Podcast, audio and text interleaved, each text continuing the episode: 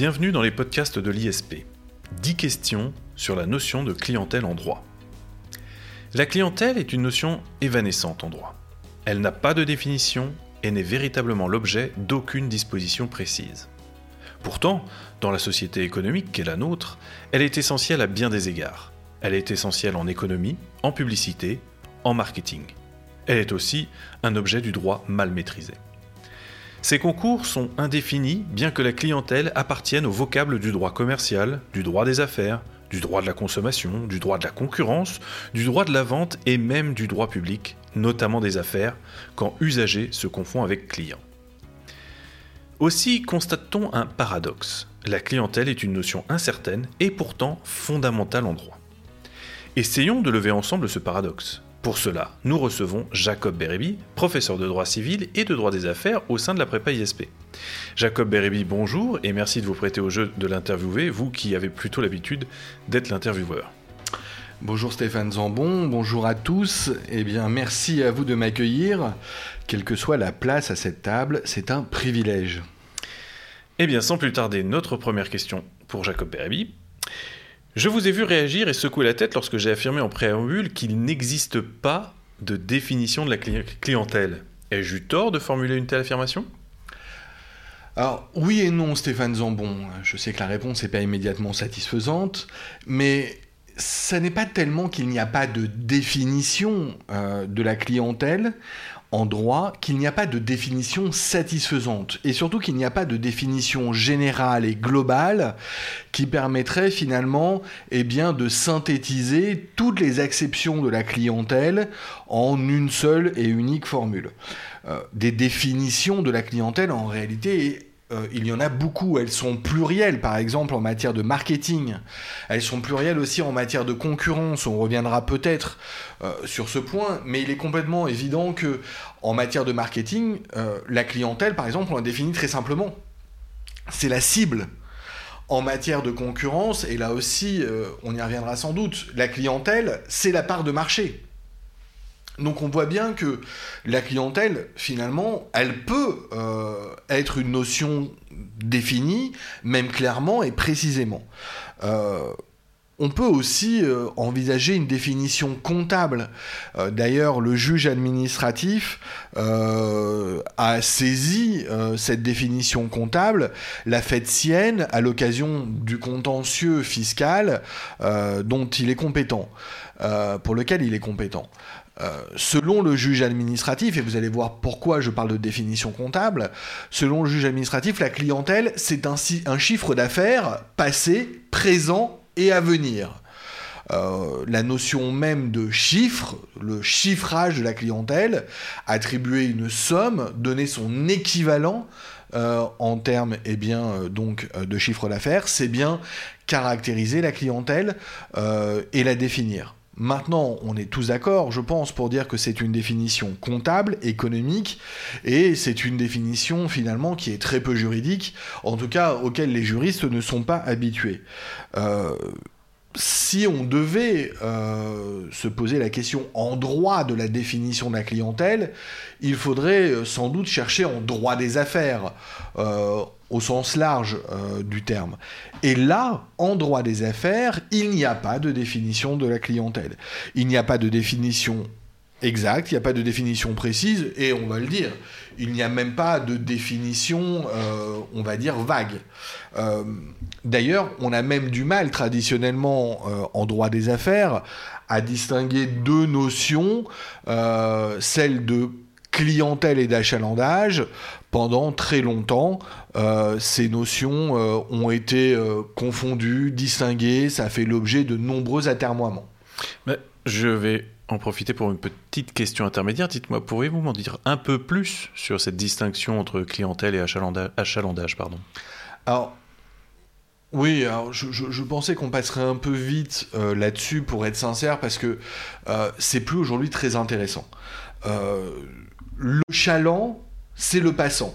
L'achalandage, c'est l'ensemble donc des chalands, c'est l'ensemble des passants. tout au long du XXe siècle, il y a eu, et même à la fin du XIXe déjà, mais vraiment tout au long du XXe siècle, il y a eu un vrai débat, à la fois euh, doctrinal et quelque peu jurisprudentiel, sur le point de savoir si on devait distinguer justement l'achalandage de la clientèle. Euh, quel serait l'intérêt déjà d'une telle distinction? Eh bien, la notion de clientèle, on va le voir, elle a un impact juridique. Même s'il n'y a pas de définition, le régime de la clientèle en droit des affaires euh, est source d'un contentieux abondant. Euh, si on ne sait pas définir les contours de la clientèle, c'est difficile d'appliquer ce régime juridique. Du coup, si on n'est pas capable de dire exactement ce qu'est la clientèle, on peut peut-être dire ce que cette masse représente. Est-ce que ça représente tous les clients ou est-ce que ça représente que les clients fidèles? Autrement dit, est-ce que l'achalandage est compris dans la clientèle ou est-ce qu'il faut distinguer la simple clientèle des passants par rapport à la clientèle fidèle, la clientèle qui serait seule alors prise en compte pour eh bien, expliquer ce qu'est un commerçant. Euh, on va dire que euh, ce débat tout au long du XXe siècle euh, a peut-être justifié des colonnes et des colonnes dans les revues, a peut-être jeté le trouble sur la lecture de certaines décisions jurisprudentielles. on a pu lire en 1988, notamment dans un arrêt de la Cour de cassation, que seule la véritable clientèle permet de caractériser ce qu'est un fonds de commerce. Une lecture à contrario euh, un peu facile laisserait entendre que s'il y a une vraie clientèle, il y a une fausse clientèle. La vraie clientèle serait la clientèle des fidèles, la fausse clientèle, la clientèle des chalands. Mais je crois que, et c'est pour ça que je pense qu'il faut arrêter là le débat, euh, aujourd'hui économiquement, ça n'a plus de sens. Euh, Prenons un modèle économique comme celui de l'ISP. Euh, les clients sont là pour venir une fois. Dans l'idéal, on est client de la prépa ISP une fois, on s'inscrit pour suivre une prépa dans un concours que l'on réussit. On n'a pas vocation eh à être client une deuxième fois. La notion de clientèle fidèle disparaît aujourd'hui face à certains nouveaux services, face à certaines nouvelles activités, ou aussi face eh euh, à la potentialité concurrentielle.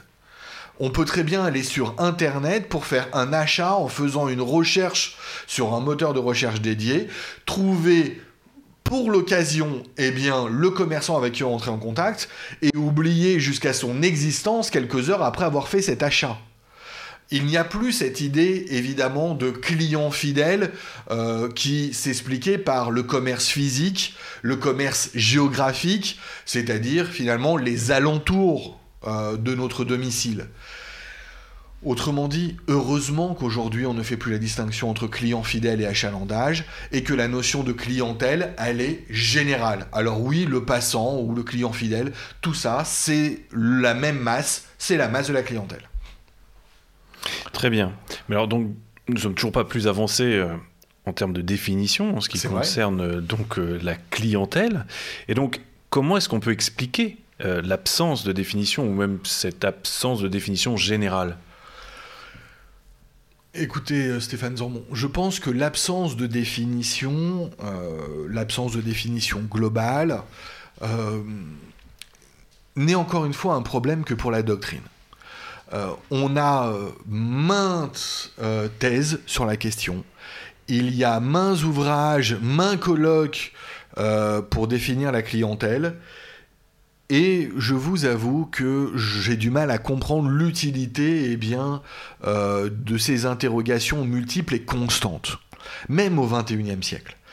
Peut-être surtout au XXIe siècle d'ailleurs. Déjà, on peut expliquer l'absence de définition euh, tout simplement par eh bien, la pluralité, la multiplicité de matières concernées. Euh, dans l'introduction, euh, Stéphane Zambon, vous l'avez très bien dit, la notion de clientèle n'appartient pas seulement au droit des affaires.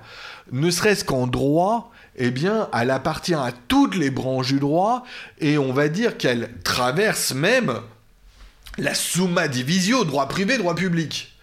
Euh, c'est sans compter que la notion de clientèle a d'abord un accent peut-être mercantile, un accent économique.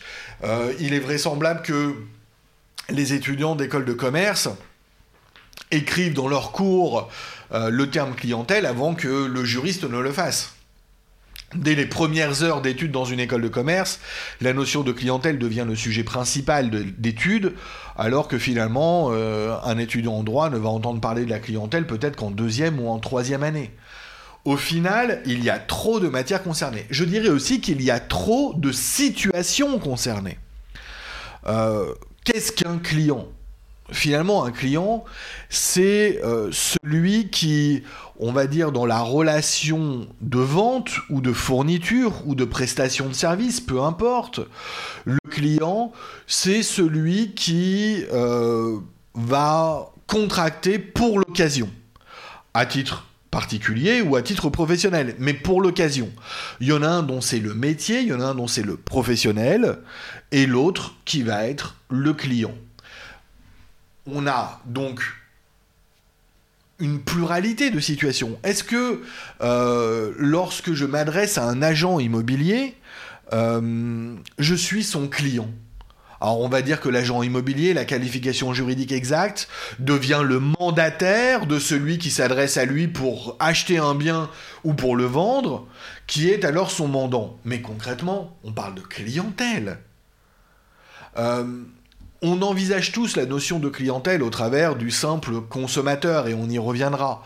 Mais en réalité, la notion de clientèle recouvre elle-même un grand nombre de situations. Peut-être que ce nombre est tout simplement impossible à réduire.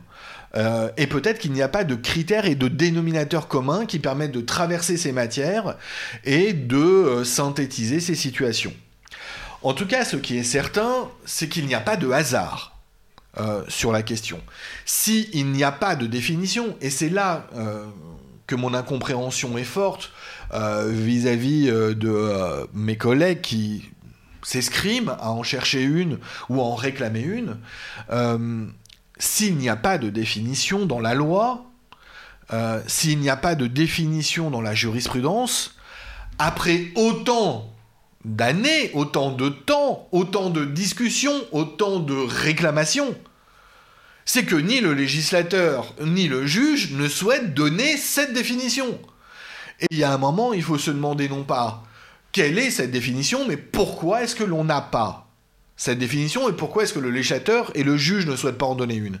Eh bien, sans aucun doute, parce que euh, il conserve ainsi le bénéfice d'une notion souple, d'une notion évolutive. Si on n'arrive pas à trouver un critère commun, un dénominateur commun, ça permet au minimum de regrouper sous le terme clientèle, eh bien, encore une fois, ce grand nombre de situations, mais aussi, euh, pensons-le, d'absorber les situations à venir, celles que l'on ne connaît pas encore celles qui vont euh, se réaliser par l'évolution de la mercatique, celles qui vont se réaliser par l'évolution eh euh, du commerce et euh, du commerce par exemple encore une fois à distance via internet, via les applications, etc. on voit bien que si on avait une définition stricte de la clientèle au XXe siècle, par opposition justement à l'achalandage, cette définition que l'on aurait choisi de dire le client fidèle seulement, aujourd'hui n'aurait plus de sens. Alors ne pas avoir de définition aujourd'hui, ça permet sans aucun doute, euh, à l'heure actuelle, eh bien, d'absorber toutes ces nouvelles situations. Euh, je, vais même aller plus loin peut-être. Euh, si vous le permettez, juste pour conclure sur cette question, Stéphane Zambon, il n'y a pas que les juristes qui sont capables de se faire des nœuds au cerveau euh, sur la définition d'un terme. Euh, il y a aussi les économistes. Et parfois, euh, il y a quelques questions qui intéressent à la fois les économistes et les juristes. En matière de clientèle, il y a une autre distinction, une autre interrogation, un autre départ qui a fait l'objet eh de nombreuses discussions et débats. Est-ce que la clientèle est un élément, une composante d'un commerce, d'un fonds de commerce, ou est-ce que la clientèle est une finalité de ce fonds de commerce? Euh, Quelle serait la différence? Euh, pour un juriste et un économiste, c'est essentiel. Si vous considérez que la clientèle est une composante du fonds de commerce, vous dites que on est un fonds de commerce, on est un commerce, une exploitation commerciale ainsi qualifiée que si on a déjà une clientèle. Euh, si, euh, au contraire, vous dites que la clientèle, c'est la finalité d'un fonds de commerce, ça veut dire que l'exploitation commerciale commence, on est déjà un commerce, et on est un commerce qui espère une clientèle. À quel moment on peut être qualifié de commerçant? À quel moment on peut être qualifié d'exploitation commerciale? Avant d'avoir eu la clientèle ou une fois que l'on a eu la clientèle? Ce débat-là, il est important juridiquement, il est important économiquement. Est-ce que la clientèle, finalement, c'est une condition ou une finalité? Les juges ont tranché euh, en 1937 et cette solution perdure. La clientèle, c'est une composante du fonds de commerce, c'est une condition de qualification du fonds de commerce. Mais est-ce que c'est encore important? Finalement, le, la, clientèle, c'est tout le jeu du commerce. C'est à la fois l'alpha et l'oméga du commerce. C'est parce que on a une clientèle que l'on commerce au sens propre du terme. Je vous rappelle que le terme commerce vient de commercium, commercium qui s'apparente au negocium, ce sont deux termes synonymes en latin qui signifient ni plus ni moins que l'échange. On pourrait aussi citer euh, eh la racine grecque, le synalagma, hein, ce qui a donné le terme contrat synalagmatique, le contrat aux obligations réciproques. Eh bien, tout ça, c'est l'idée finalement que pour qu'il y ait commerce, il faut qu'il y ait deux parties, il faut qu'il y ait déjà un échange, il faut donc qu'il y ait déjà un commerçant et son client. Mais en même temps, le commerce, d'un point de vue économique, n'a d'autre finalité que de voir se créer cette clientèle. Tout ça, c'est du débat, c'est du blabla. Euh, voilà, maintenant qu'on a posé peut-être les bases de la définition, on va peut-être avancer sur des questions plus intéressantes. Ah, j'espère que cette prochaine question sera effectivement plus intéressante. Du coup, dans un podcast précédent de l'ISP, vous aviez affirmé que la clientèle est libre. Euh, qu'entendiez-vous par là? Alors, la clientèle est libre. Euh, si j'ai dit ça, si j'ai dit cela, et je vous crois, euh, Stéphane Zambon, euh, c'était sans doute à l'occasion peut-être d'un podcast sur la concurrence déloyale ou sur la liberté du commerce et de l'industrie, si ma mémoire est bonne. Oui, c'est cela. En tout cas, il faut rendre à César ce qui appartient à César. Euh, ça n'est pas mon propos. Dire que la clientèle est libre, c'est une constatation forte qui a été faite euh, sans doute par celui qui, de mon point de vue, est un des deux plus grands euh, spécialistes de droit commercial et de droit des affaires du XXe siècle. et là, je parle de Roubier. Euh, Roubier euh, nous dit la clientèle est libre, la clientèle est à qui la prendre, euh, pardon, est à qui sait la prendre.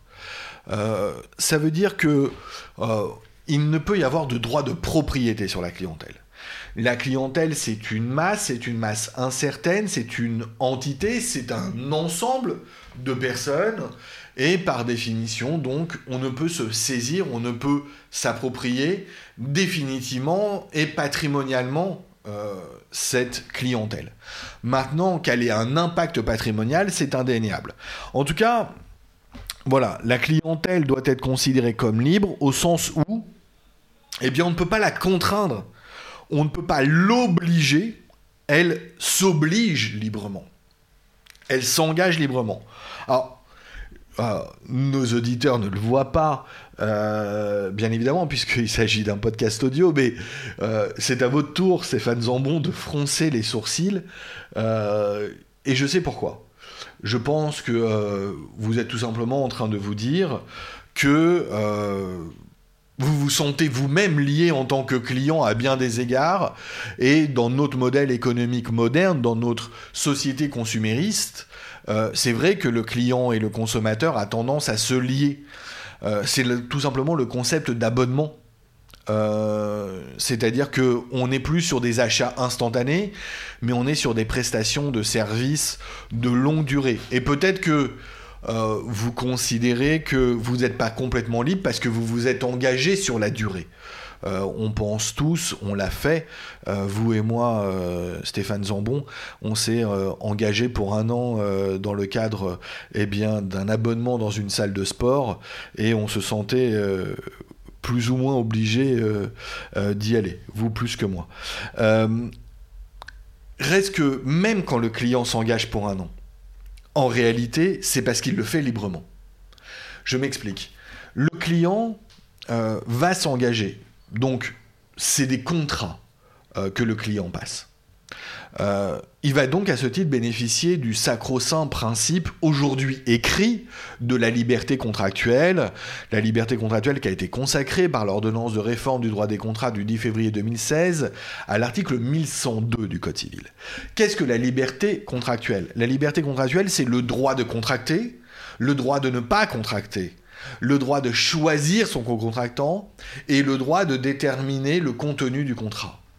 Et il y a une chose évidente, euh, à quelques exceptions légales près, euh, il est complètement évident que on est toujours libre de contracter ou pas. Et même si je me suis engagé pour un an, je l'ai fait librement. Il y a quelques obligations légales de contracter. Par exemple, si vous avez une voiture, vous êtes obligé de contracter un contrat d'assurance automobile. Euh, c'est une loi de 1958 qui le prévoit. Mais là encore, vous avez plutôt le choix euh, de vos co-contractants.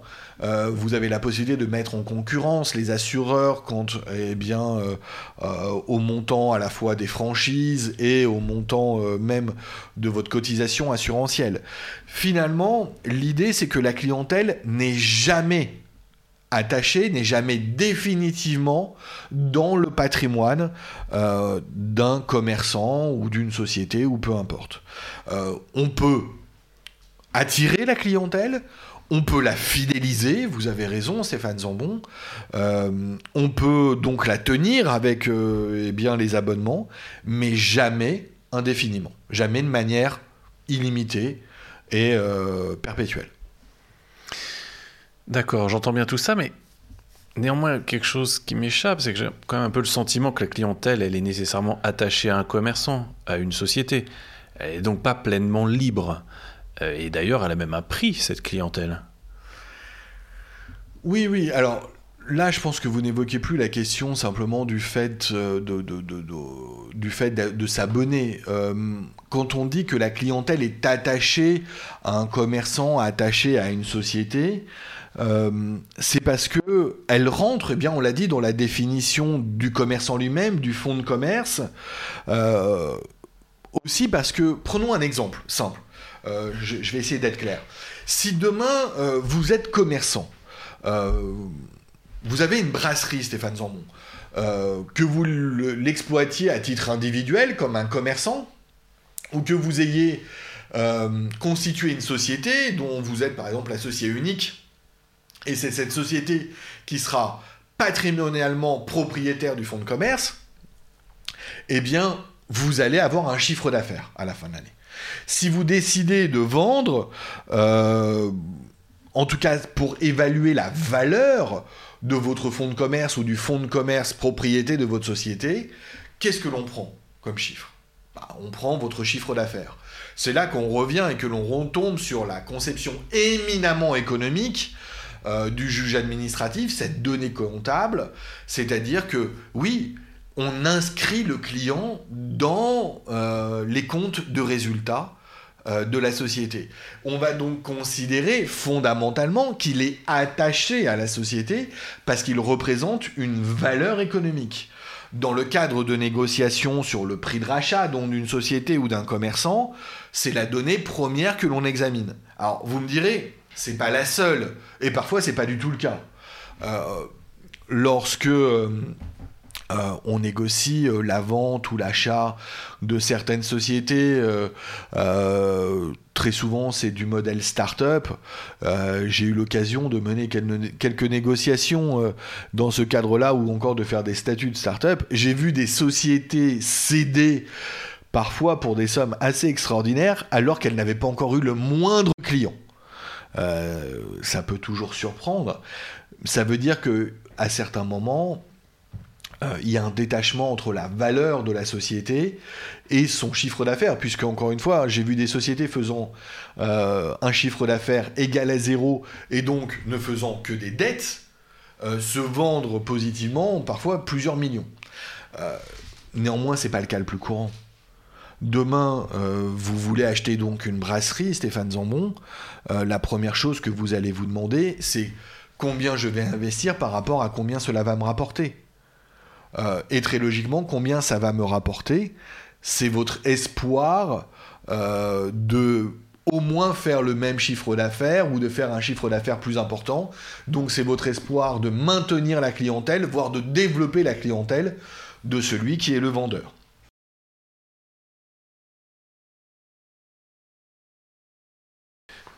Très bien. Mais est-ce également vrai pour les clientèles libérales, parce qu'effectivement, on sent bien que ça n'est pas géré exactement de la même manière. Donc, du coup, les clients des avocats ou les clients des médecins, est-ce qu'on peut considérer qu'on doit les traiter de la même façon? Alors, vous avez raison, c'est une question qu'on n'a pas forcément évoquée jusqu'à présent, euh, Stéphane Zambon. Euh, il est clair que à la notion de clientèle, l'on attache nécessairement une dimension affairiste, une dimension économique. On a euh, cette tendance à effectivement détacher euh, la notion de clientèle de la matière libérale, de la matière civile. Il y aurait presque l'idée d'une certaine vulgarité euh, à parler de clientèle en matière civile. En tout cas, c'est une conception ancienne que l'on peut avoir de la matière libérale et la matière civile. Ce qui est vrai également, euh, et je pense que c'est ce qui alimente votre réflexion, Stéphane Zambon, c'est que la liberté de la clientèle euh, civile euh, est presque sacro-sainte en droit. Plus encore que la clientèle commerciale, la clientèle civile a toujours été considérée comme impossible à patrimonialiser. D'ailleurs, euh, permettez-moi de revenir en, termes de vocable sur votre question, mais vous avez parlé à juste titre de la clientèle des avocats, mais lorsque l'on s'adresse euh, eh bien, à la clientèle des médecins, on préfère souvent le terme un petit peu, euh, on va dire hypocrite, de patientèle. En tout cas, cela démontre au travers de ce vocable qu'il euh, y a encore une fois une certaine vulgarité à parler de clientèle en matière civile.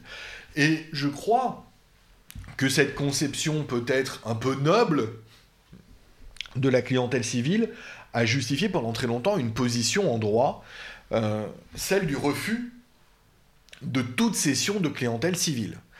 Euh, ça peut surprendre, hein, mais pendant très longtemps, et ça a duré jusqu'à la fin du XXe siècle, un médecin qui partait à la retraite, ou un, ou un avocat qui cessait son activité, ou qui changeait d'activité, eh bien, ne pouvait pas vendre sa clientèle.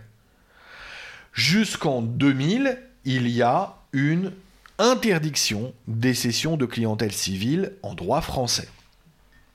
Alors, j'insiste sur le droit français parce que euh, à l'origine, cette interdiction de clientèle civile existe dans tous les droits germano-romains, mais euh, peut-être parce que l'on est le pays socle de ce droit germano-romain avec les codes napoléoniens, on a aussi été le dernier pays à admettre la validité des cessions de clientèle civile. Donc les autres s'y sont mis plus tôt que nous. En tout cas, on se refusait donc à céder, en tout cas officiellement, une clientèle civile. Alors, là aussi, il y avait une petite forme d'hypocrisie, parce que l'on interdisait la cession de clientèle civile, mais on pratiquait ce que l'on appelle le droit de représentation, et on avait le droit de monnayer. Vous l'avez sans doute euh, peut-être vécu, euh, Stéphane Zambon, mais quand vous alliez par exemple chez votre médecin et qu'il allait partir à la retraite, s'il vendait sa clientèle pendant quelques temps, eh bien il était accompagné de celui qui allait prendre sa suite. Et il vous présentait eh bien, son successeur. Ce droit de représentation se monnayer et ça permettait, eh bien, très logiquement à celui qui a constitué toute sa vie une clientèle, eh bien, de retirer les fruits quand il changeait d'activité ou encore une fois quand il partait à la retraite. Depuis, euh, depuis un arrêt de 2000, euh, on a dépassé cet artifice euh, dans cet arrêt important de la Cour de cassation, vraiment très important à la fois d'un point de vue économique, mais aussi, je pense, quant au réalisme que se doit le droit. Dans un arrêt important de la première chambre civile du 7 novembre 2000, eh bien, les juges ont opéré un revirement de jurisprudence considérable et ont affirmé la licéité de la clientèle civile. Mais permettez-moi, Stéphane Zambon, juste de citer l'arrêt. Euh, vous allez voir que la formule employée par la Cour de cassation est extrêmement prudente. Euh, si la cession de la clientèle médicale, en l'occurrence c'était une clientèle médicale, mais on pourrait dire si la cession de la clientèle civile, à l'occasion de la constitution ou de la cession d'un fonds libéral d'exercice de la profession n'est pas illicite, c'est à la condition que soit sauvegardée la liberté de choix du patient. La formule est extraordinaire. Déjà, on a un revirement de jurisprudence de la Cour de cassation, mais qui le fait presque à regret. Elle ne dit pas la cession de clientèle civile est licite, elle dit si elle n'est pas illicite. Et elle insiste sur la liberté de choix du patient, donc sur la liberté contractuelle. Et cette insistance démontre que même encore aujourd'hui, on ne peut pas traiter une cession de fonds libéral comme on traite une cession de fonds de commerce. D'ailleurs, eh bien, ce sont des droits euh, séparés. L'exigence de liberté de la clientèle civile euh, est donc sans doute plus forte encore que la liberté de la clientèle commerciale. Euh, et puis ça n'étonnera pas, de toute façon. Pourquoi ça n'étonnera pas? Vous le savez, dans certains domaines, les professionnels ne peuvent pas faire de publicité, ne peuvent pas faire de démarchage, ou alors ils ont un droit très limité, très encadré au démarchage. Prenons l'exemple des avocats jusqu'en 2004, le démarchage des avocats est interdit. Tout juste les autorisons à figurer dans les pages jaunes. D'ailleurs, c'est pour ça qu'il y avait des cabinets d'avocats qui, euh, bon an, mal an, forçaient leurs appellations pour euh, eh bien, commencer par A. Euh, on a un cabinet d'avocats qui est un peu connu comme ça, qui s'appelle AAA Avocat. Pourquoi? Parce qu'il voulait être le premier, le tout premier, dans les pages jaunes figurer ainsi en tête de liste quand les gens ouvraient. Vous voyez que tout ça, c'est un peu, c'est un peu old school, hein, ne serait-ce que d'envisager les pages jaunes. Je suis pas sûr que tous nos auditeurs sachent de quoi je parle. En tout cas, aujourd'hui, eh bien, les avocats ont le droit au démarchage, mais un démarchage très encadré. Euh, c'est un droit qui leur a été accordé par un décret, enfin, euh, tant réclamé, un décret du 28 octobre 2014. C'est bien, bien plus clair maintenant, effectivement. Euh, on voit que les, choses ont évolué assez récemment. Euh, revenons maintenant à, la notion de droit de la consommation. C'est-à-dire la clientèle est aussi une notion présente en droit de la consommation. Et pourtant, client et consommateur sont deux notions distinctes. Alors, c'est vrai qu'au début euh, de ce podcast, j'ai pu peut-être confondre les deux notions, ou en tout cas les assimiler. Euh, c'est vrai que la notion de clientèle, vous avez raison, elle est extrêmement présente en droit de la consommation, euh, sachant que le droit de la consommation, eh bien, avant tout, s'adresse aux consommateurs. Encore une fois, on voit que la notion de client et la notion de clientèle, euh, par ses contours indéfinis, va, va forcément impacter, s'entrechoquer avec d'autres notions. Or, ce qui est certain, c'est que, eh bien, euh, en droit de la consommation, si on n'a pas de définition du client, euh, on a une définition du consommateur. Euh, l'article premier, pardon, l'article liminaire du Code de la consommation définit notamment le consommateur comme toute personne physique qui agit à des fins qui n'entrent pas dans le cadre de son activité commerciale, industrielle, artisanale, libérale ou agricole. En fait, c'est une définition euh, en creux, c'est une définition négative, et consommateur, celui qui n'est pas professionnel en somme. Et consommateur, celui qui eh bien, euh, agit dans son intérêt particulier. Et c'est là que on peut voir un croisement avec le client. Le consommateur, c'est un client qui consomme. Je suis désolé hein, de, cette tautologie, mais euh, client et consommateur sont deux notions. Lorsque l'on est dans un rapport B2C, on est, on est dans deux notions qui s'apparentent complètement. Donc, oui, vous avez raison de dire que la notion de client est formidablement importante en droit de la consommation. Mais du coup, si donc euh, pour le droit de la consommation, on va rapprocher client et consommateur. Quelles sont les règles qui s'appliquent à ces clients consommateurs?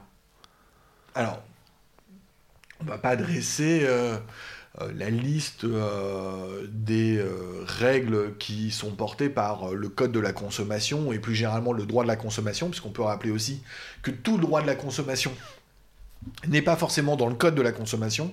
Il y a quelques lois éparses qui ne sont pas codifiées on va pas, va pas dresser un inventaire à la Prévert qui serait inutile. Euh, ce qui est certain, c'est que il faut comprendre euh, la politique, la philosophie même euh, du droit de la consommation. On a un recueil de textes, le code, plus quelques lois éparses, je l'ai dit, qui sont véritablement spéciales au sens euh, du droit spécial, c'est-à-dire au sens euh, de règles dérogatoires euh, au droit commun. Alors, encore une fois, je vous ai dit, on ne va pas adresser un inventaire à l'après-vert, mais viennent rapidement à l'esprit les règles sur le démarchage à domicile, sur la vente à distance, sur les soldes, etc. imaginez quand même que euh, en France, bien que euh, la liberté des prix soit affirmée, on a aussi des règles comme l'interdiction de la revente à perte, sauf en période de solde. Euh, imaginez encore, la vente à distance est peut-être l'exemple le plus topique. On va octroyer un délai de réflexion aux clients consommateurs.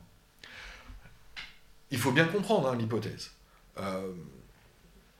D'ailleurs, euh, bah, tout élève qui s'inscrit à l'ISP, euh, euh, puisque aujourd'hui, quand on s'inscrit à l'ISP, on le fait nécessairement à distance, est dans ce cadre figure-là. C'est-à-dire que on va donner son consentement. Mais bien que l'on ait donné son consentement parce qu'on est dans le cadre particulier d'une relation B2C, business to consumer, et que l'on est à distance, eh bien alors on bénéficie des règles de vente à distance, on bénéficie d'un droit de rétractation de 14 jours. La loi, la loi prévoit, eh bien, la réflexion du consommateur au détriment du principe et du sacro-saint principe de l'autonomie de la volonté et du consensualisme, c'est-à-dire que la volonté fait le contrat, il suffit à faire le contrat. Euh, la vente euh, traditionnelle, la vente de droit commun, rappelons-le, est parfaite par l'échange des consentements sur la chose et sur le prix. Eh bien là, ça n'est pas le cas, parce qu'il y a ce délai de réflexion, ce droit de rétractation. Donc,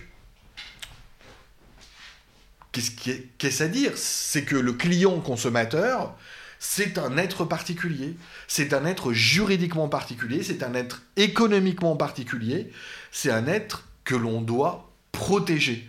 Euh, j'aurais pu citer d'autres règles, c'est presque drôle. Je n'ai pas cité les pratiques commerciales déloyales qui sont pourtant euh, chères à mon cœur, mais euh, en droit français, on interdit à l'égard des consommateurs les pratiques commerciales déloyales et certaines figurent dans une liste, sont appelées pratiques commerciales trompeuses D'autres figurent dans une autre liste et sont appelées pratiques commerciales agressives. Et ces pratiques sont interdites. C'est-à-dire qu'il n'y a même pas besoin de prouver qu'elles ont porté préjudice. Il n'y a pas besoin de prouver eh bien, qu'elles ont nui à la volonté, au consentement, aux intérêts économiques euh, du client. Non, ces pratiques sont interdites. Là encore une fois, l'idée c'est que au nom de la protection du client consommateur, eh bien, on va nuire à la liberté du commerce et de l'industrie, la liberté d'entreprendre d'un professionnel, sujet qu'on a déjà abordé. J'aurais pu citer les clauses abusives, on peut citer maintes exemples. Mais alors du coup, dites-moi pourquoi est-ce qu'on protège autant le client consommateur? Est-ce qu'on n'est pas en train de faire de lui un incapable? Le droit de la consommation est un droit jeune. Euh, et c'est normal, puisque la société de consommation, euh, à l'échelle de l'histoire, euh, même à l'échelle de l'histoire, on va dire, moderne, est finalement elle-même jeune. La société de consommation, on peut, la, on peut voir son, avènement en France post-Seconde Guerre mondiale dans les années 50, 60, et même si aujourd'hui on nous parle de société de l'information et de la communication, on reste dans une société de la consommation. Euh, c'est évident. Euh, le droit de la consommation, lui, est encore plus jeune. Surtout que le législateur français s'est pas fait des plus réactifs. Euh, si on compare au législateur belge, par exemple, on a 20 ans de retard sur celui-ci pour voir véritablement naître le droit de la consommation. Alors oui, euh, on pourra toujours dire que dans les années 70, il y a eu quelques euh, lois, euh, comme la loi Scribner ou la loi Neyers, qui ont permis de quelques ébauches de règles consuméristes. Mais le droit de la consommation, c'est c'est le code de la consommation, c'est 93-94, ce code de la consommation qui a été rédigé suite à, des propositions euh, d'une commission menée par celui qui est considéré comme le père du droit de la consommation en France, Jean Caléolois. Euh, le droit de la consommation est un droit jeune, la société de consommation est jeune. Euh, je m'éloigne de votre question, hein. je, m'en rappelle pourtant, ne vous inquiétez pas. vous m'avez demandé pourquoi est-ce qu'on protège autant le client consommateur? Est-ce qu'on n'en fait pas un incapable? Alors, vous n'êtes pas le premier à vous poser la question. Euh, Jean Carbonnier, euh, le doyen Carbonnier, a pu dire euh, que le consommateur ne devait pas être considéré comme un incapable en droit français, que pourtant c'était l'inclinaison que prenait ce droit français de la consommation. c'est vrai. C'est vrai. On ne doit pas considérer que le consommateur est nécessairement un incapable. Mais je ne crois pas que ça soit le cas. Déjà, en droit français, il y a un droit des incapacités. le mineur est un incapable. Euh, quelques majeurs protégés euh, euh, bénéficient justement de mesures de protection, la sauvegarde de justice, la curatelle et la tutelle, qui effectivement mesurent leur capacité de contracter notamment. maintenant, je ne crois pas qu'en droit français, vous vous sentiez, vous, Stéphane Zambon, incapable. Euh, au quotidien, il faut rappeler que chacun d'entre nous passe entre 10 et 15 contrats, sans qu'on s'en rende compte. Mais encore une fois, à chaque fois que vous allez prendre un café à la, machine dans votre fac, vous passez un contrat de vente. Hein. C'est aussi simple que ça. Même si vous n'avez pas d'interlocuteur, euh, vous passez un contrat de vente. Euh, quand vous allez acheter un croissant ou, une baguette chez votre boulanger, vous passez un contrat. Tous les contrats ne sont pas écrits. Euh, loin s'en faut, c'est même l'inverse. La plupart des contrats sont verbaux. On ne se rend donc pas compte du nombre de contrats qu'on passe tous les jours. Et même si on bénéficie du droit de la consommation en toutes circonstances dans les relations B2C, euh, on n'a pas le sentiment d'être incapable, on a plutôt le sentiment d'être capable. Vous êtes capable de passer tous ces contrats tous les jours. Donc, dire que le consommateur fait de nous, le, le droit de la consommation fait des consommateurs ou traite le consommateur comme des incapables, euh, c'est sans doute exagéré. Maintenant, ce qui est vrai, c'est que le consommateur va être protégé. Il va être protégé à la fois contre les professionnels, j'ai dit, qui sont susceptibles d'avoir des pratiques commerciales trompeuses, agressives, mais le consommateur va aussi être protégé parfois contre lui-même, contre ses propres errements. Euh, le consommateur euh, client euh, va être protégé par exemple contre sa prodigalité ou les effets de sa prodigalité, de son intempérance. Euh, s'il est de bonne foi, il pourra bénéficier du droit du surendettement. Celui qui s'est engagé à se ruiner, celui qui s'est engagé à ne pas pouvoir euh, rembourser les crédits à la consommation qu'il a multipliés, Euh, encore une fois, la condition d'être de bonne foi va bénéficier eh bien, des mécanismes de lutte et de traitement contre le surendettement. quand on protège les individus contre, la contre certaines publicités, euh, c'est aussi cela. Limiter la publicité à l'égard des enfants prescripteurs, euh, limiter la publicité euh, pour l'alcool, le tabac, etc. Oui, il y a un sentiment de traiter, de protéger le consommateur contre lui-même, de le traiter, de l'infantiliser juridiquement, je pense, que le droit est plutôt bien équilibré de ce point de vue-là. Euh, et puis après tout, protéger, que l'État, le droit protège les individus contre eux-mêmes, c'est pas nouveau. Hein. Euh, on va pas repartir sur le débat sur la ceinture de sécurité euh, imposée ou le port en, voiture ou le port du casque obligatoire pour les motocyclistes. Oui, tout à fait. Alors euh, maintenant que nous approchons de notre conclusion, j'aimerais qu'on vienne juste sur un petit point de l'introduction. Vous m'avez fait ajouter que la notion de clientèle était aussi extrêmement présente en droit de la concurrence. Mais pourquoi exactement? On pense avant tout, lorsque l'on évoque le droit de la concurrence, à un droit entre entreprises, non? Ah oui, mais quand, quand euh, nous avons préparé euh, cette émission et que vous prépariez votre introduction, vous avez évidemment pensé euh, à l'évident et au plus important.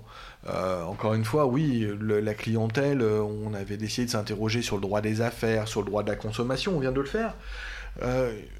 et je voulais qu'on ajoute le droit de la concurrence. pourquoi? Parce que c'est c'est facile de toujours envisager que les relations B2C. c'est facile de parler du client consommateur. Mais même si on parle du client consommateur, il est présent dans les relations entre entreprises. Enfin, je vais vous donner des exemples simples. Euh, euh, je l'ai dit tout à l'heure. En droit de la concurrence, le client, c'est une part de marché. Euh, vous allez considérer que c'est un peu déshumanisant.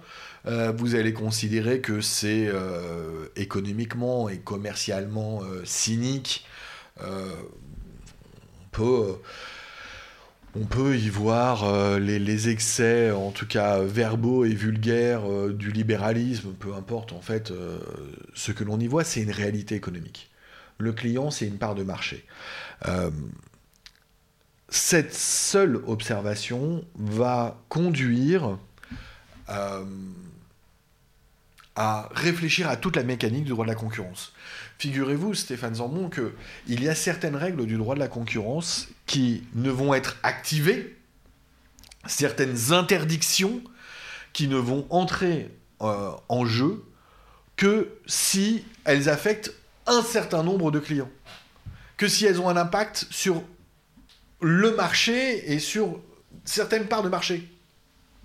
Quand on prend l'abus de position dominante, et là aussi, on en a déjà parlé euh, dans, dans, nos podcasts, puisqu'on avait envisagé dans un podcast il y a presque deux ans maintenant, euh, la condamnation de Google euh, par la Commission européenne à une amende absolument extraordinaire pour l'abus de position dominante. Rappelons que la position dominante, c'est quoi?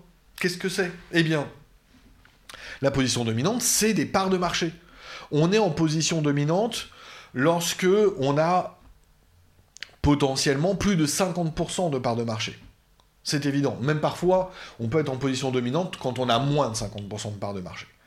Euh, c'est totalement évident. Alors, imaginons des sociétés monopolistiques, comme il y en a eu euh, dans l'histoire, et moins aujourd'hui, mais euh, où la part de marché, c'est 100%. Eh bien, cette part de marché, c'est le nombre de clients. Par contre, demain, vous avez une société qui ne fait pas 10% de part de marché. Elle ne pourra jamais, quel que soit son comportement. Elle pourra jamais être sanctionnée pour abus de position dominante. Alors il y aura peut-être d'autres sanctions, hein. je ne dis pas qu'il n'y a pas d'autres textes qui peuvent trouver à s'appliquer. Mais en tout cas, l'une des règles principales du droit des pratiques anticoncurrentielles ne s'appliquera pas. Mais ce qui est peut-être le plus extraordinaire, euh, là on vient, de on vient de montrer qu'il faut un certain nombre de clients pour que euh, certaines règles trouvent à s'appliquer, mais parfois, quand le client tire le bénéfice d'un comportement qui est pourtant interdit, eh bien le droit de la consommation est suffisamment réaliste pour ne pas sanctionner. C'est un droit très pragmatique en fait.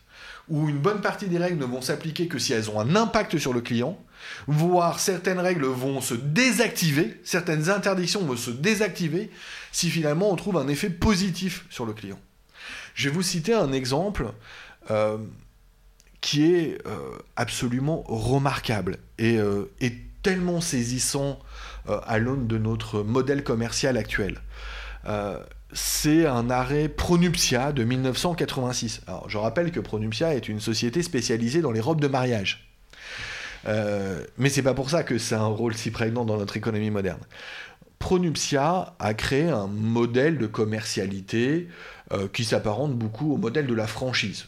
Alors des franchises, vous en connaissez plein, Stéphane Zambon, nos éditeurs aussi. Euh, on peut penser euh, bien McDonald's. Vous aviez cité quoi? Burger King. Burger King, voilà, si vous voulez, Starbucks et compagnie. Euh, certains points sont des points de vente directs, hein. d'autres sont des points franchisés. En tout cas, la franchise était en question. Pourquoi? La franchise heurte les règles traditionnelles du droit de la concurrence. Tout simplement parce que la franchise, c'est un modèle de réservation. Figurez-vous que lorsque le franchiseur, prenons Burger King France, eh bien, euh, réserve à seulement certaines personnes, les franchisés, la possibilité de vendre ses produits, c'est une façon de cloisonner un marché. C'est une façon, eh bien, de dire vous oui, vous non. Il y a donc une distorsion de concurrence qui est automatiquement créée par le modèle de la franchise. On pourrait facilement considérer que eh bien, ce type d'accord entre franchiseur et franchisé n'est ni plus ni moins que synonyme d'une entente. C'est-à-dire d'un accord entre des entreprises destinées à cloisonner le marché, à éviter que d'autres eh bien, puissent s'insérer sur le même marché que nous. Et pourtant, dans l'arrêt Pronuptia de 1986, eh bien, les juges de la Cour de justice de l'Union européenne, pardon, à l'époque de la communauté européenne, vont dire, bien que effectivement cela heurte les règles traditionnelles du droit de la concurrence, et l'une des deux règles du droit des pratiques anticoncurrentielles, c'est l'interdiction des ententes, bien que ce type de modèle économique heurte l'interdiction des ententes, le bénéfice pour le client est tel que l'on doit autoriser le modèle des franchises. Une décision inverse aurait conduit eh à faire sauter tous vos Burger King, tous vos McDo et tous vos Pronuptia, euh, Stéphane Zambon. Donc, eh bien, on voit que la notion de client, oui, elle est doublement impactante en droit de la concurrence. Très bien, bien, on a évoqué le client consommateur, mais vous disiez tout à l'heure que le client peut aussi être n'importe quel professionnel. Dans la chaîne de commercialisation, on est toujours le client d'autrui, c'est ce que vous voulez dire. Et, et, ces clients professionnels sont-ils également protégés? Alors, oui, implicitement, quand on a évoqué le droit de la consommation et qu'on a évoqué les relations B2C, euh, lorsque là j'ai évoqué le droit de la concurrence, j'ai aussi évoqué finalement le client euh, au sens de celui qui est en bout de chaîne. Euh, là aussi, c'était un peu le client consommateur. Ce que vous êtes en train de me demander, euh, Stéphane Zambon, c'est dans les relations B2B, est-ce qu'on peut parler de client Je vous dirais que économiquement, c'est une évidence, c'est une logique. Dans toute relation entre un fournisseur et celui qui est fourni, celui qui achète, ou encore dans une relation fournisseur-distributeur, eh bien le second est le client du premier. Euh, je vous donne un exemple simple. Pardon. Euh, la prépa ISP est le client euh, de son imprimeur. la prépa ISP a un seul imprimeur qui, imprime les plus de 20 000 polis édités pour nos élèves chaque année. la prépa ISP est bien le client de cet imprimeur. Bah, économiquement, c'est une évidence. Euh, et là, c'est une relation B2B, business to business. Alors que la relation entre la prépa ISP et ses élèves, je l'ai dit tout à l'heure, c'est une relation B2C. Donc on a bien des clients consommateurs comme on a effectivement des clients euh, professionnels. Euh, est-ce que les clients professionnels sont protégés? Oui, mais ils ne sont pas protégés par le droit de la consommation, puisqu'on l'a vu, la notion de, de, consommateur est exclusive de la professionnalité. Euh, néanmoins, bon, alors on pourrait euh, discuter le professionnel qui agit directement ou non dans sa sphère de compétences, etc. Mais je crois que c'est pas votre propos, bien qu'il soit, c'est une vraie question extrêmement intéressante. Mais est-ce qu'il y a une protection du client professionnel? Oui. Oui, parce qu'encore une fois, la notion de, cliente, de clientèle euh, va au-delà de la notion de consommateur. Et euh, on admet que c'est le client finalement qui a parfois besoin de protection et pas seulement le consommateur. On a, euh, on a une loi extraordinaire en droit français euh, qui est à l'origine de cette protection du client professionnel. Euh, c'est une loi de moralisation euh, de la vie des affaires et des relations B2B et des contrats de fourniture. C'est la loi Galland de 1996 sur la loyauté des relations commerciales. Alors, c'est une loi extraordinaire à plusieurs titres, mais notamment parce que cette loi Galland, qui porte le nom du sénateur Galland, est une loi qui qui a été extrêmement réfléchie et qui était extrêmement intelligente, et ce qui n'était pas étonnant euh, quand on avait la chance, comme moi, de connaître le sénateur Galland. Euh, la profondeur de, de, de, la recherche qui a été menée et des discussions qui ont été menées euh, pour l'élaboration de la loi était considérable et à l'époque, cette consultation à la fois des acteurs publics et des acteurs privés était quelque chose d'extrêmement original. Aujourd'hui, ça c'est un, peu plus, euh, on va dire, euh, répandu, heureusement. Mais déjà à l'époque, c'est quelque chose d'extraordinaire. En tout cas, la loi Galland de 1996 euh, sur la loyauté des relations commerciales a conduit à introduire un dispositif d'ensemble cohérent alors mal intitulé puisqu'on l'a appelé les pratiques, les pratiques concurrentielles réglementées dans le code de, commerce, mais qui visait finalement à protéger le client professionnel dans les relations de fourniture, euh, dans les relations fournisseurs-distributeurs notamment. Alors pourquoi? Pourquoi est-ce qu'on doit aussi protéger le client professionnel? Parce que il faut arrêter de croire que les déséquilibres économiques et intellectuels n'existent que dans les relations B2C. Dans les relations B2B, aussi les déséquilibres existent. On vient de prendre l'exemple de la franchise, Stéphane Zambon.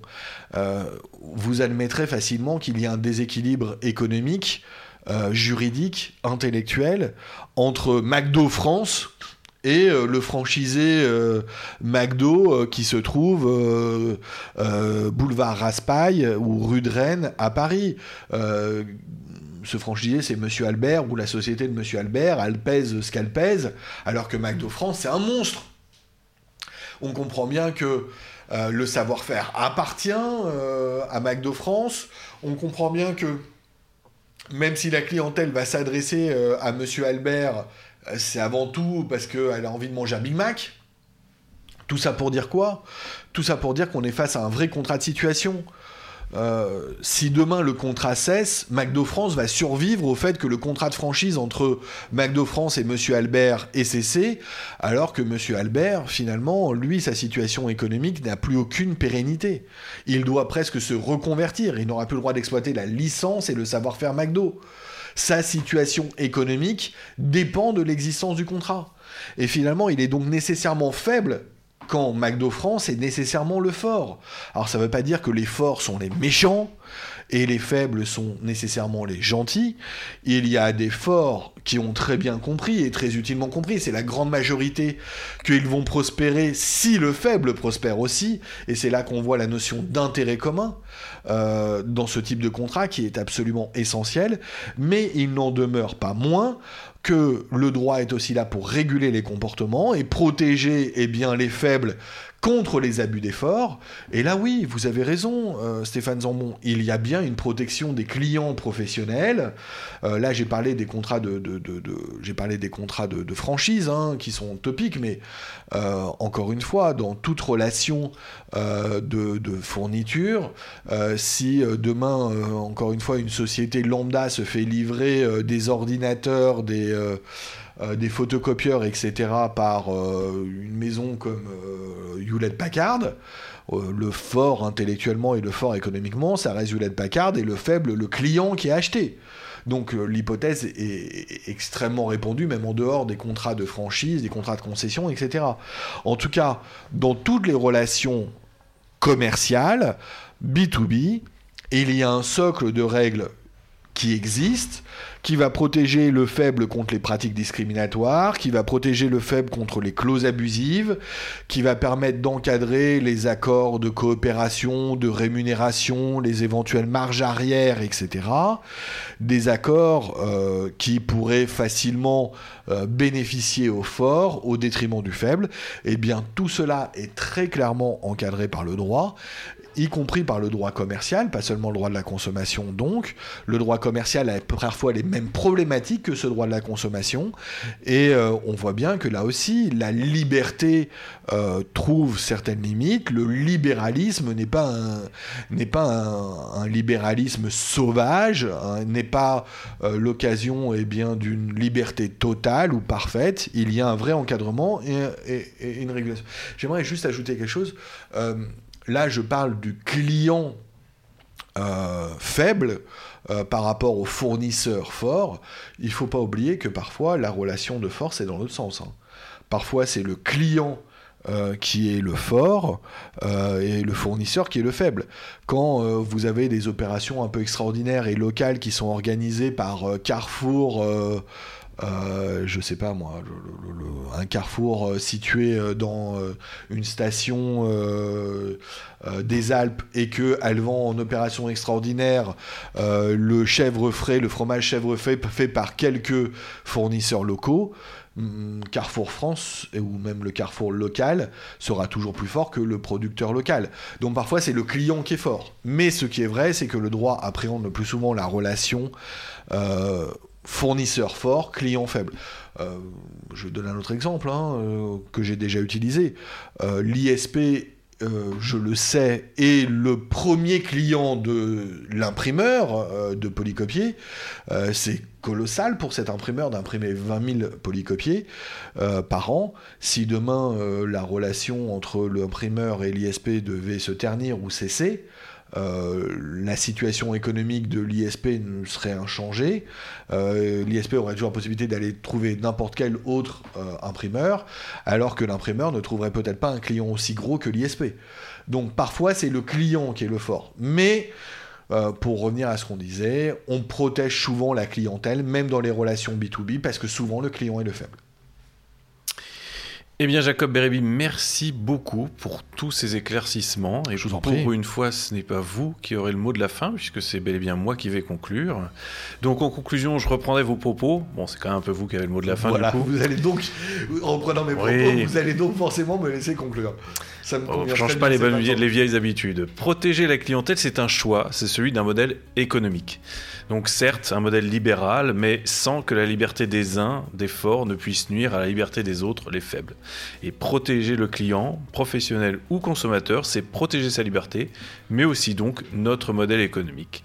Voilà, à nouveau, merci beaucoup Jacob Erebi euh, pour euh, ce podcast. Un grand plaisir comme toujours. Et on se retrouve bientôt dans un prochain podcast de l'ISP. À très vite. Au revoir à tous. Pardon Stéphane je voudrais ajouter juste un mot. Euh, non, je plaisante. Au revoir à tous. Au revoir.